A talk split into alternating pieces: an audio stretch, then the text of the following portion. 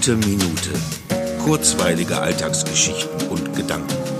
Mein Name ist Matthias Hecht und jetzt geht's auch schon los. Was? So spät ist das schon wieder.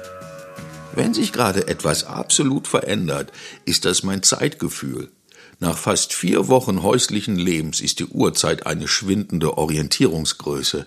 Ich komme mir vor wie in einem undefinierten, freien und substanziellem Raum, der in alle Richtungen geöffnet ist. Alles kann, aber nichts muss passieren. Ich bin zu jeder Zeit frei, Neues zu denken. Die Automatismen stehen auf Null und der Betriebsschalter ist auf Neustarten. Ich bin gerade noch dabei, die Updates zu prüfen, aber es zeichnet sich ab, dass die neuen Komponenten mit den bisher erworbenen kompatibel sind und nach dem überwundenen Ruhemodus bin ich bereit für den Systemcheck. Die Elemente fügen sich zusammen und die Vorfreude auf die neuen Anwendungen ist groß. Backup?